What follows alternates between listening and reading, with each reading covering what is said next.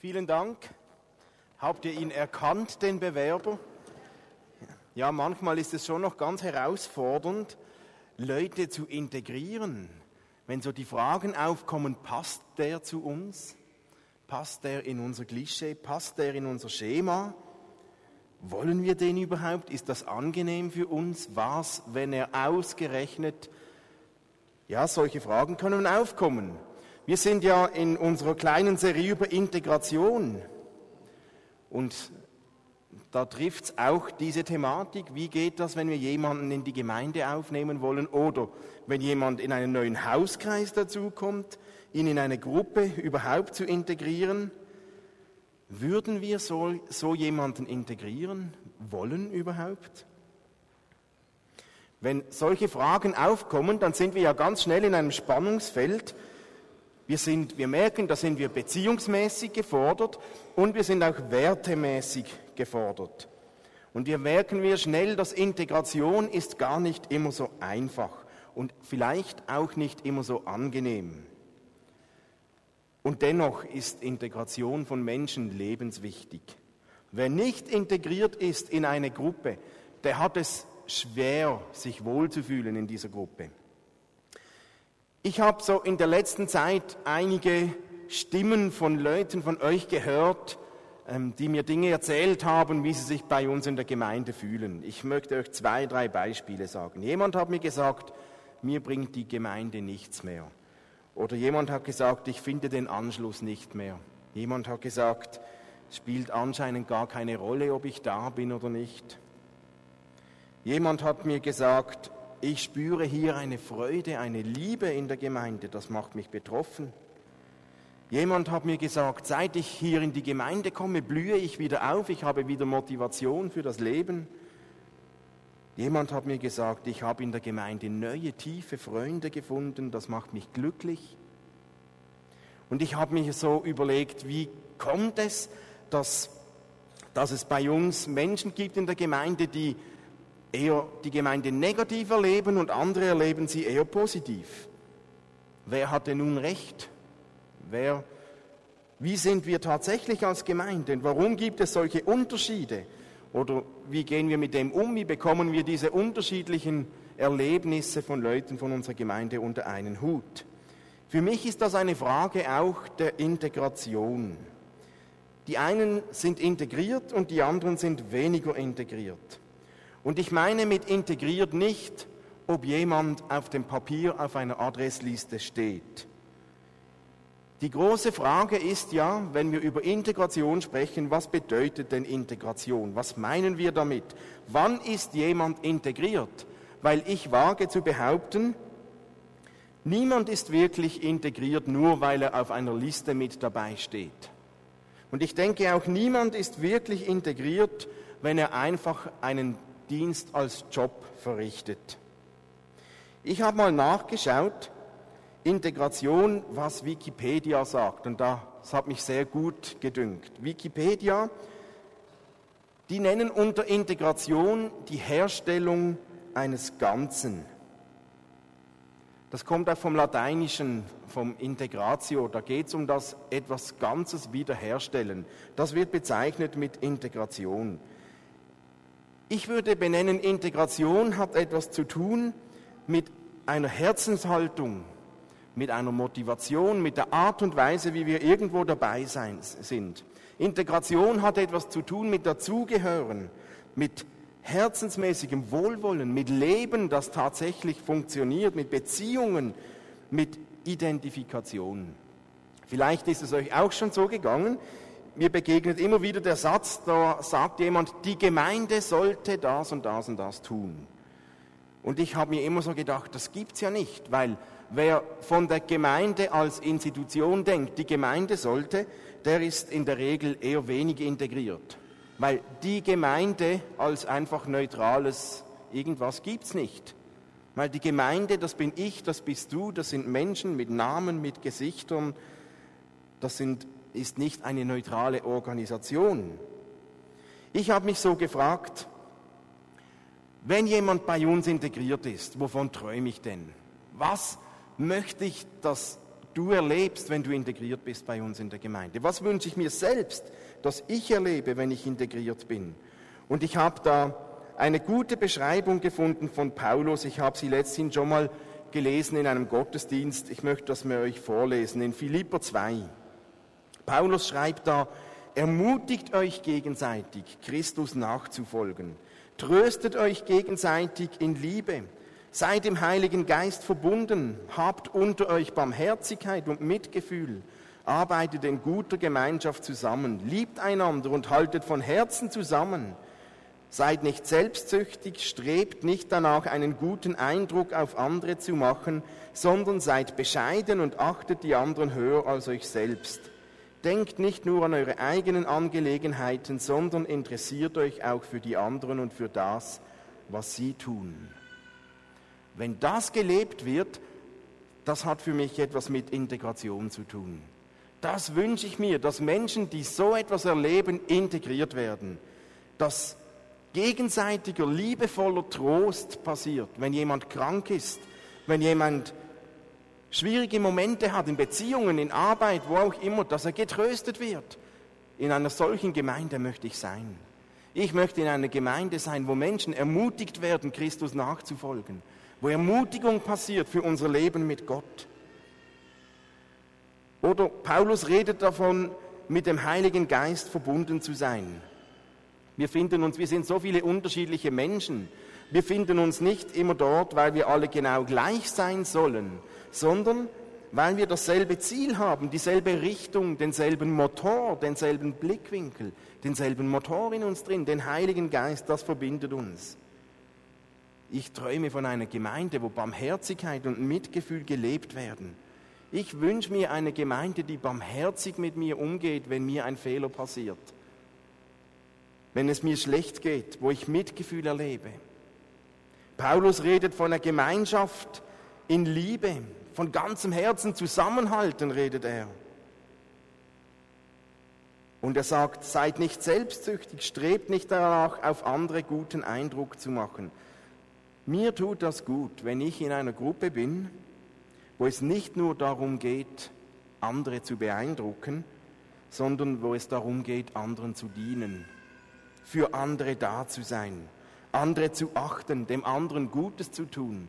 Das wünsche ich mir. Nicht nur an die eigenen Angelegenheiten zu denken, sagt Paulus, sich für andere zu interessieren. Das ist eine Frage der Integration. Wer integriert ist, dem fällt es viel einfacher, da passiert es viel schneller, dass er sich nicht nur für sich selbst, sondern für den anderen tatsächlich interessiert. Ich gehe gerne in eine Gemeinde, wo sich andere für mich interessieren. Und da meine ich nicht das künstliche Fragen, wie geht's dir? Und egal, bevor die Antwort kommt, ist er schon beim nächsten, sondern ein ehrliches, tiefes Interesse.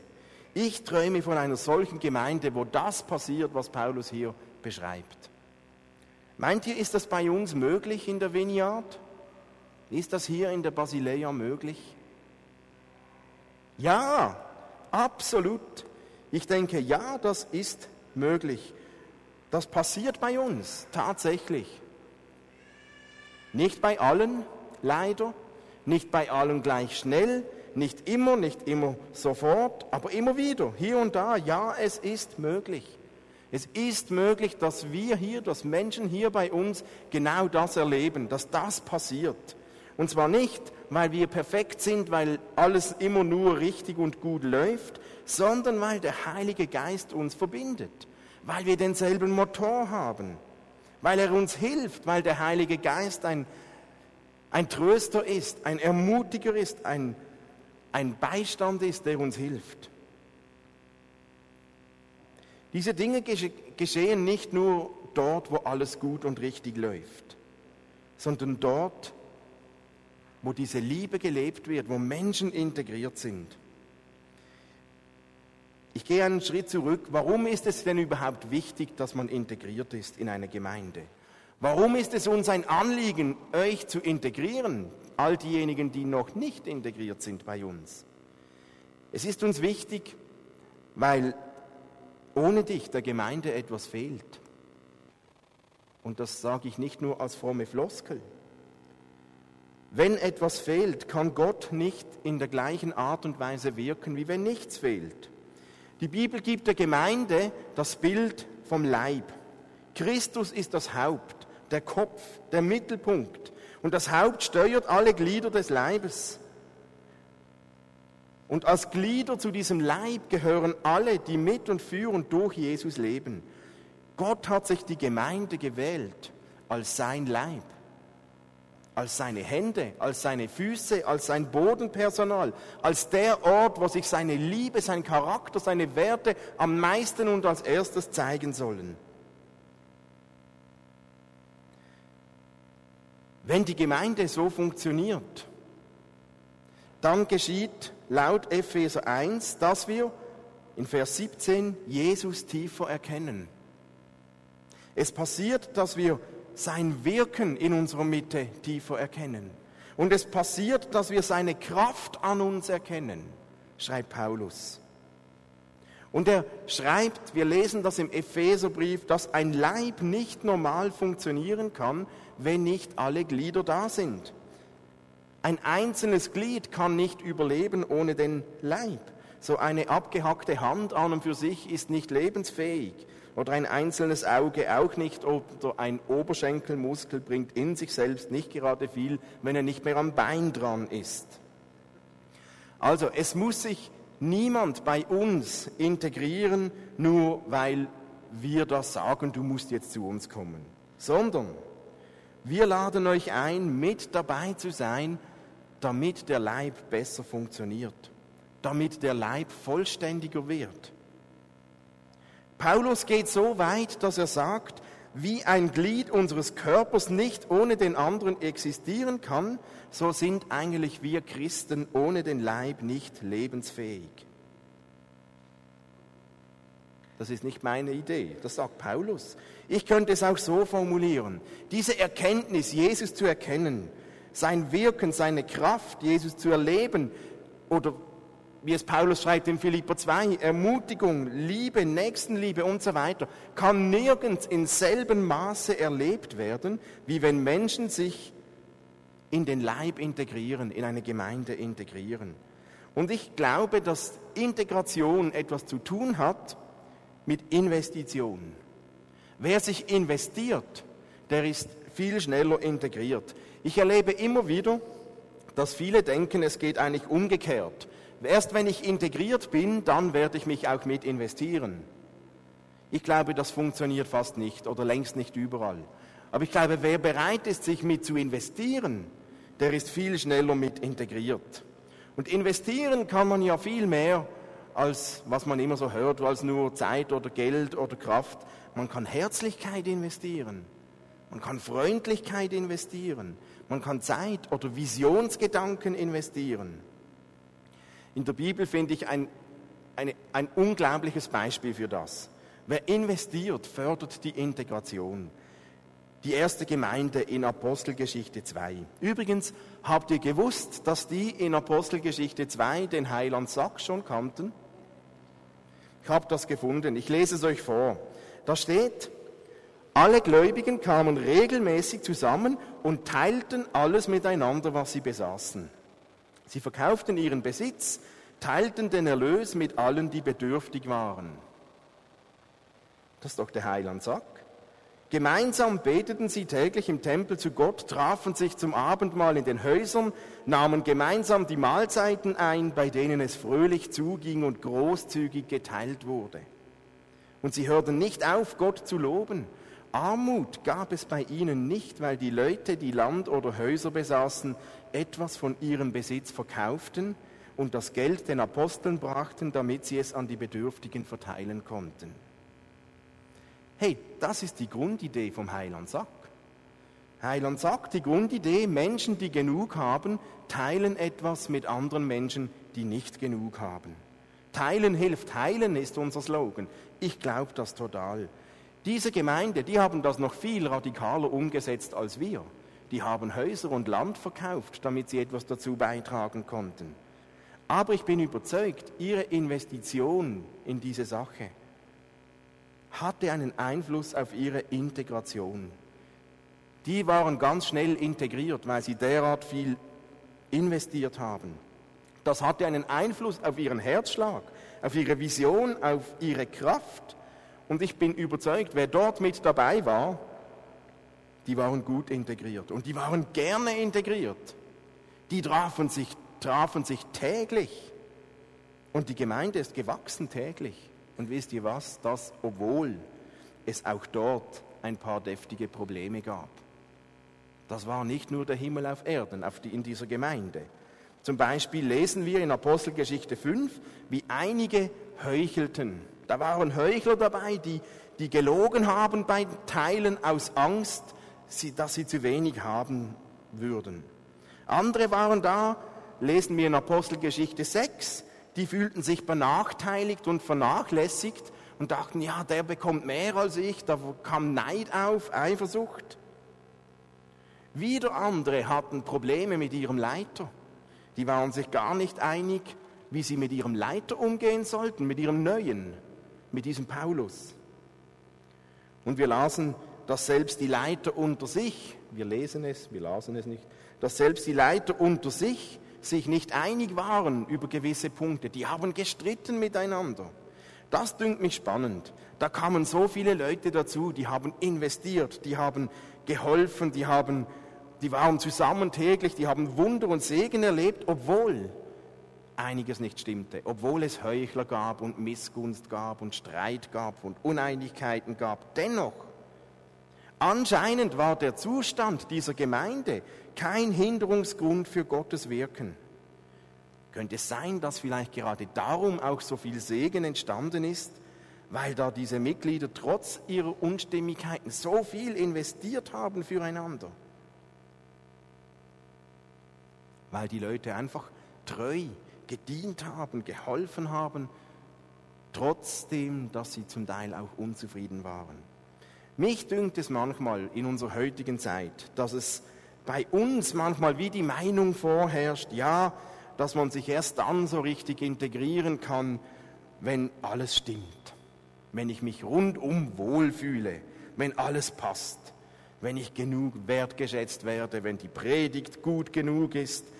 Und manchmal, ich sage es jetzt überspitzt, dünken mich gewisse Reaktionen wie so eine, fast wie eine Strafaktion. Also solange die Würzung des Essens nicht stimmt, helfe ich nicht mit. Oder solange die Kleidung des Predigers nicht die richtige ist, komme ich nicht mit. Lass ich, das sind ja nur so am Rande Beispiele. Ihr kennt sicher eigene. Aber ihr merkt die Dynamik dahinter. Solange sich da etwas im Raum befindet, das nicht stimmt für mich, mit dem ich Mühe habe, solange integriere ich mich nicht. So kommt es mir manchmal vor, wie gewisse Menschen gerade heute reagieren. Wenn ich aber die Bibel lese, dann sollte nicht unser Wohlbefinden und wie viel mir passt der Motor sein für unser Engagement, sondern der Motor sollte die göttliche Perspektive sein, die er mit und durch die Gemeinde hat, dass Menschen ermutigt werden, getröstet werden, dass Barmherzigkeit gelebt wird, dass geteilt wird, dass Liebe gelebt wird, dass Jesus erkannt wird, dass seine Kraft erlebt wird, das soll die Motivation, der Motor sein und nicht, ob es mir in allem passt oder nicht. Und wie wir in Apostelgeschichte 2 sehen, Gott schenkt dieses Wachstum und, und all diese Dinge selbst in einer Gemeinde, wo es Fehler und Flecken und Schattenseiten gibt. Ich sage das extra deutlich, weil ich das immer wieder erlebe. Und wisst ihr was? Mir gefällt auch nicht immer alles in der Gemeinde ich bin auch nicht immer überall mit allem nur glücklich. Nicht alles geht genau so, wie ich das gerne hätte. Aber dennoch bin ich von Herzen gerne hier, weil ich weiß, ich bin hier am richtigen Ort. Und dennoch will ich mit all meiner Kraft und meinen Möglichkeiten und meine Zeit, mein Leben mit investieren, dass hier in der Basileia Vineyard Basel ihr Menschen, noch viele Menschen genau das erleben könnt, wovon ich träume. Und ich bitte Gott oft um Gnade, um Weisheit, dass er meinen Beitrag multipliziert und nützen kann. Und es macht mir extrem Spaß, hier zu sein. Ich liebe diese Gemeinde und ich liebe es, mit Martin und mit Christian zusammenzuarbeiten. Auch wenn es da Dinge gibt, es ist nicht alles nur rosarot. Und dennoch, ein Schlüssel in dieser Gemeinde in Apostelgeschichte 2 war ihr Wille und ihre Energie, die sie eingesetzt haben für ihre Gemeinde. Hey, die haben sich täglich getroffen. Die gaben alles, die haben ihre Häuser verkauft. Und sie gaben alles, um Gott zu loben, um einander zu helfen. Manchmal habe ich das Gefühl, hey, wir brauchen einander ja gar nicht so wirklich. Uns geht es vielleicht viel zu gut. Wie können wir uns denn helfen, wenn wir gar keine Hilfe brauchen? Oder wenn wir gar keine Hilfe wollen? Oder wie können wir uns denn aufbauen oder ermutigen, wenn wir uns gar nicht treffen? Diese erste Gemeinde ist natürlich eine Herausforderung. Und wir werden das heute vielleicht nicht mehr so intensiv leben können, uns täglich zu treffen, unser Haus, unser Land zu verkaufen. Aber es geht längst nicht nur um die äußerliche Intensität, es geht um unsere Herzenshaltung, versteht ihr? Mir fällt auf, dass bei uns in der Gemeinde, in unserem Gottesdienst wie heute, vielleicht 50 Prozent unserer Gemeinde da sind. Ich merke, dass wir an einem Sonntag, schaut euch um, wie viele Leute da sind, drei bis vier Säcke bekommen für den Heilandsack. An einem Gebetsabend sind 10 bis 15 Teilnehmer. Und ich sage das nicht, um zu schimpfen, sondern das sind ja nur Symptome einer Herzenshaltung. Aber ich möchte euch sensibilisieren, das hat Auswirkungen, weil die Tatsache bleibt, wer viel da ist, der hat auch viel Potenzial für Integration. Und wer wenig da ist, hat weniger Potenzial für Integration. Wer viel gibt, der hat viel Möglichkeiten zum Teilen. Wer wenig gibt, hat wenig Möglichkeiten zum Teilen. Wer viel betet, der erlebt stärkere Identifikation mit dem Ganzen, als wenn jemand wenig betet. Der erlebt weniger starke Identifikation. Der Schreiber des Hebräerbriefs, der hat das gewusst. Der hat nämlich dort schon geschrieben, Hebräer 10, 25, lasst uns nicht unseren Zusammenkünften fernbleiben, wie es einigen zur Gewohnheit geworden ist, sondern ermuntert einander. Ich habe mir so gedacht, ja, die hatten ein Problem damals. Anscheinend wurde es zur Gewohnheit dazumals, dass einige nicht mehr in die Zusammenkünfte kamen. Da konnte etwas nicht mehr genau so funktionieren von Gottes Absichten, wie es sollte, weil einige nicht mehr kamen. Das kommt mir irgendwie bekannt vor. Ich habe mir gedacht, wenn ich schon nur zurückblicke in die letzten 15 Jahre, wo ich mich erinnere, da hat sich etwas verändert in unseren Gewohnheiten. Als ich noch so 20 war, da, hab, da war es völlig normal. Ich war mir das gewohnt dem Sonntag immer in den Gottesdienst zu gehen, in die Gemeinde zu gehen. Das war normal. Und heute merke ich, hat sich was verändert. Wenn ich nicht hier bin oder wenn ich nicht etwas zu tun habe, moderieren oder predigen, dann merke ich, es ist nicht mehr so normal, einfach dann trotzdem zu gehen, wie es vor 20 Jahren war. Und ich sehe das an dem Gottesdienstbesuch auch von euch. Da haben wir etwas verloren an der Gewohnheit.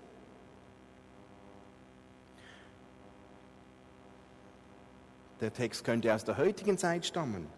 Und es geht mir nicht darum, jetzt zu sagen, hey, reißt euch zusammen und kommt mehr. Das habt ihr ja schon genug gehört.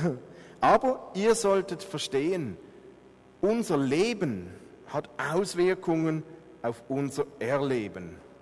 Okay? Wer wenig da ist und wer wenig investiert und wer nur so einmal im Monat hierher kommt, der darf sich dann einfach nicht beklagen, wenn er sich nicht integriert fühlt. Oder wenn er den Faden verliert oder nicht mehr weiß, wo wir dran sind. Oder wenn er wenig Ermutigung erlebt oder nicht mitbekommt, was läuft. Ist ja logisch. Wer viel da ist, bekommt mehr mit. Wer weniger da ist, bekommt halt weniger mit. Eine Frage noch. Wer sollte denn wen integrieren? Wer muss jetzt aktiv sein? Wie integriert man sich bei uns in der Gemeinde? Musst du etwas tun, um dich zu integrieren? Ja. Ja. Du hast einen Anteil, du musst etwas tun. Wer nur da sitzt und wartet, bis die Gemeinde mich integriert hat, das funktioniert nicht. Du musst etwas tun. Muss die Gemeinde etwas tun, um dich zu integrieren? Nein. Auf keinen Fall, das geht nicht, weil es die Gemeinde nicht gibt. Muss der andere etwas tun? Dein Sitznachbar? Muss ich etwas tun? Ja, auf jeden Fall. Auf jeden Fall. Wir haben einen Job, wir haben etwas zu tun, aufeinander zuzugehen. Und wie integriert man sich? Was ist denn unser Job? Ihr habt schon gehört von Paulus, es gibt ja viele Möglichkeiten, weil es eben eine Gesinnungshaltung ist, eine Herzenshaltung ist. Christian hat letzte Woche darüber gesprochen. Den einen hilft die Mitarbeit, bei den anderen hilft es die Mitgliedschaft oder mit dabei zu sein in einem Hauskreis. Einem Nächsten hilft der Umgang mit den Finanzen, die Integration zu fördern. Vielleicht hast du noch einen anderen Weg. Aber wir sollten etwas investieren. Und ich lade euch ein, mit dazu zu kommen. Einen Schritt dazu tun. Hilf uns, dass wir besser funktionieren können, damit wir vollständiger werden. Ich bin mir bewusst, es gibt natürlich Hindernisse für so Integration. Es gibt Hindernisse, die uns das erschweren. Einsamkeit, gewisse Frusterlebnisse, Enttäuschungen. Viele von uns haben Ballast angehäuft in ihrem Leben. Und wer zu viel Ballast hat, dem fällt es schwer, sich mit zu integrieren. Ich bin mir das bewusst. Wir werden Anfang nächstes Jahr eine, in, in unserer nächsten Serie werden wir uns bewusst Zeit und Möglichkeiten und Raum geben, so Ballast loszuwerden weil ich glaube, so Ballast uns oft hindert und wir sollten diesen Ballast loswerden, weil wir alles daran setzen wollen, miteinander zu fliegen, weil wir alles daran setzen wollen, die Dynamik in Apostelgeschichte oder in Philipper 2 zu erleben. Wenn du bereits wirklich auch herzensmäßig integriert bist, dann hilf uns mit. Hilf mit, diese Dynamik in Philipper 2 zu, lesen, zu leben das funktioniert nicht, wenn ich nur drüber predige. Barmherzigkeit, Mitgefühl, den anderen, Interesse zu leben, Liebe, aufeinander zuzugehen, nicht Eindruck machen zu wollen. Hilf mit, lebe das, wo du bist. Und wenn du noch nicht so herzensmäßig integriert bist, dann bring das auch mit hinein, dann lebe das auch, dann spring mit auf. Nun, wir machen das jetzt etwas konkreter damit wir nicht nur so theoretisch darum herumreden. Wir haben heute Abend hinten so auf der Seite Tische aufgebaut. Dort stehen Leute, Mitarbeiter, Leiter von Teams, die in unserer Gemeinde ein Team leiten, einen Dienst mittun, mit anpacken, mit dabei sind. Da sind Leute von Hauskreisen und ihr habt zwei Möglichkeiten jetzt. Und das ist unser Timeout heute. Wir machen das nicht nachher, sondern jetzt gleich. Das Erste, für alle von euch, die denken, doch, ich bin integriert, ich stehe damit und ich bin damit dran. Ihr habt den Job, hey, geht zu den Leuten, die dort stehen und drückt ihnen von Herzen eure Wertschätzung aus. Lasst uns Philipper 2 umsetzen. Klopft denen auf die Schulter, bedankt euch für den Dienst, den sie tun, drückt ihnen Wertschätzung, Anerkennung aus. Wie auch immer, umarmt sie, klopft sie auf die Schulter, ein warmer Blick, ein freundliches Wort, wie auch immer. Für alle diejenigen, die sich bereits so integriert fühlen. Okay? Für alle, die sich nicht integriert fühlen, und zwar egal, ob du noch nie integriert warst oder ob du es mal warst und wieder etwas verloren hast und vielleicht wieder einen Schritt zulegen könntest, Du bist eingeladen, als eine Möglichkeit, geh zu diesen Teams, zu diesen Orten und du kannst dich direkt dort melden und vielleicht ist das ein erster Schritt für deine Integration, mitzuhelfen, mit zu investieren. Ihr habt ja im Predigtzettel eine Liste bekommen von all den Diensten, die wir da haben. Ihr habt es euch sicher schon angeschaut. Geht dorthin.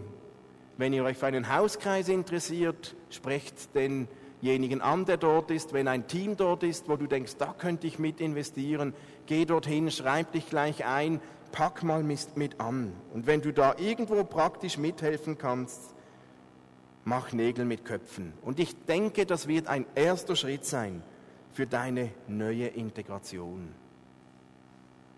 Das alleine ist es noch nicht, aber es ist ein erster Schritt und ich bin überzeugt, das kann etwas auslösen.